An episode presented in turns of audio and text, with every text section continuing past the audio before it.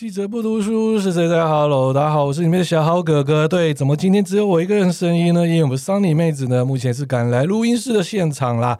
那为什么赶来呢？就是因为小豪哥哥就是个惯老板。因为有很多朋友说，我们呢，如果在农历新年如果没有任何的声音的话，哈，你不怕今天你们好不容易站上新闻类百大 Podcast 的节目会掉到两百名之外吗？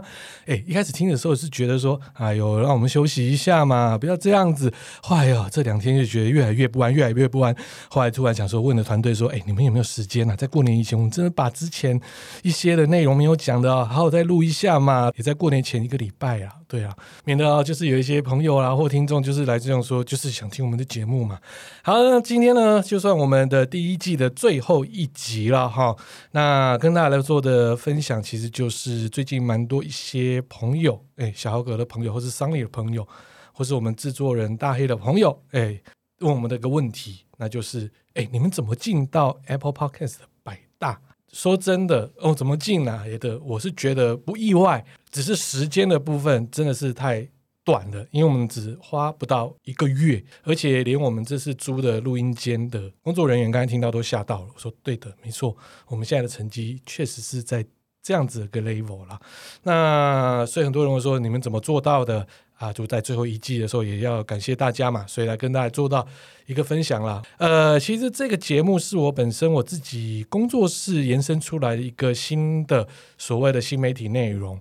那其实，在去年我就一直想要做 podcast，因为很多的朋友一直在推坑呐、就说你在媒体都已经十八、十九年了，非常多的一些秘辛啊或采访内容，其实非常适合做 podcast，哎，一定很适合啊，所以就被大家来去这样说推啊推啊推啊，但是真的工作非常。常忙，去年年中的时候，六七月才开始去思考说，哎，是真的要做这个节目了。但是就是断断续续啦，那就突然到了就是去年十一月的某一天，哎，那天也不知道怎么搞的，反正就是喝着红酒，听着百灵果，然后就想一想，哎，我们是真的该做了。但是谁要听一个老男人去讲这一种所谓的哎相关的新闻内容？我觉得我不适合唱任何的单簧啊。再来就是我也蛮不适合一直。喜欢在麦克风面前一个人讲自己的，所以想了半天，嗯，好像除了财经科技之外，还有娱乐产业嘛。所以后来想说，哎，不对，桑尼妹妹她这种所谓的呛辣的程度，以及她对于新闻的敏锐度，而且她在演艺圈、演艺线的新闻跑的内容也相当的丰富，所以那时就突然就赖她。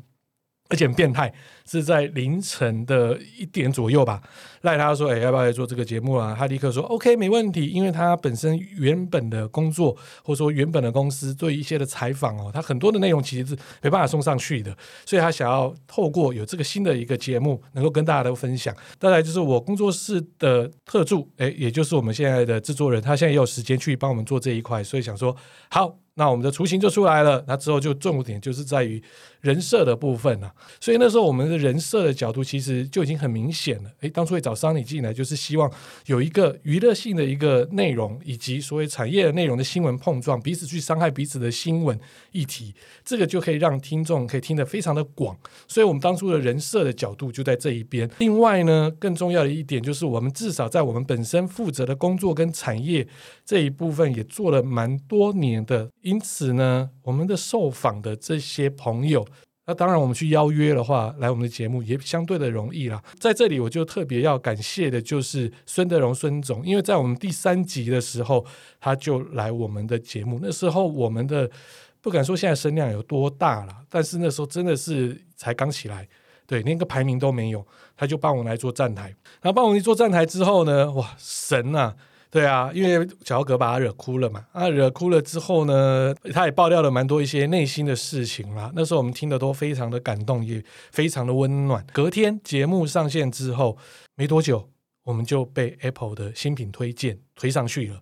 哇，推上去的时候，当然我们吓到啦。哎，这个成就好像太快了，而且那时候发现，哇哦，被推荐的都是一些大咖，哎，那我们才做个三集被推荐，会不会有点夸张，那之后呢，我们继续持续我们的内容。然后后面的话也蛮感谢的，就是安妮，哎，安妮也是因为听了我们的节目，觉得哎，这这个节目蛮好玩的。然后再来就是依林，她的老板嘛，就是宛若姐，也是我的朋友啦，她也大力的支持。安妮也来了我们的节目，安妮她非常的开心，跟我们去分享她的爱情观啊，还有她的工作观啊，然后尤其爱情观的部分，她非常非常的直接告诉我们，她现在的男朋友是怎样啊，她也希望能够结婚啊。就在播出的当天早上，哎，金周刊有把她的就是跟男朋友的出去的照片 po 上去了。那当，我们的节目就是被动式的，在晚上上线之后，流量是又冲上来了。所以当然就是有这样子的因素啦。也没有做专访的时候，我们其实的内容哦。其实表现也是不差，所以整体来说，就是我们的被动式的流量是真的还蛮不错的。然后再加上我们的老师张文楠，他也进来来我们这个节目，跟我们聊了他的退休生活。那也有一些所谓我们没有碰过的，就是老师他的学生啊这一部分的听众族群，也加入了我们这个行列啦。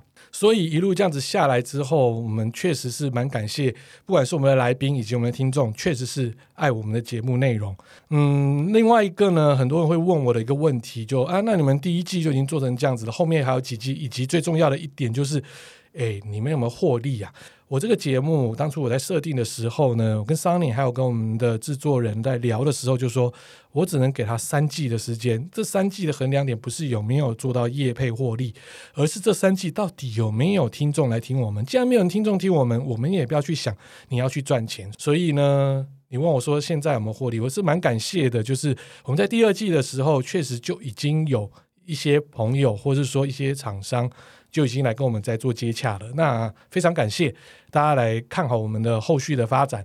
如果说真的大家想要来获利做这一块的话，我会觉得你会非常的挫折。最后有又有人会问我说：“那我现在来做 Podcast，到底时间对不对？”其实要从两个方向来看哦。第一个，如果你的内容你觉得不错，或是你录下来给朋友，朋友也觉得很棒，而不是说“哦，OK 啦，就是这样”。回你的话，我是觉得这个节目内容你就要给自己的信心。那节目会有人听，其实就是内容以及人设。那我跟 Sunny 的人设，其实我们当初就已经设定好了，刚才也跟大家聊过了。所以内容跟人设是非常重要的一个关键因素，并不是说今天哦，看我们进到百大，有些朋友就开始进来做了。然后有些人我知道私底下会觉得，或者，你们什么了不起啊？我们做也 OK，对，也有这些人。但是我觉得。用这种方式来看待，或者说我想要来赚钱的话，基本上我是觉得这个内容应该也不怎么样啦。所以什么时间点进来都没有问题，重点是你的内容跟人设有没有做好。好，以上呢就是我们记者不读书是谁在好了。我们这个节目能够在一个多月可能受到一些青睐的最主要的原因啦。嗯，也特别选在过年期间跟大家来做一个分享，也当做我们第一季结束的一个总结啦。当然啦，我们的第二季接着也会来，那内容的部分呢也不会让大家失望。更重要一点，还要祝各位听众们新年大快乐！哎，希望在新的一年呢。之后持续能够关注我们的节目，继续给我们鞭策喽。OK，今天就是我的节目喽。哎，Sunny 还没有来嘞，哈哈哈哈哈。好，先这样啦，拜拜。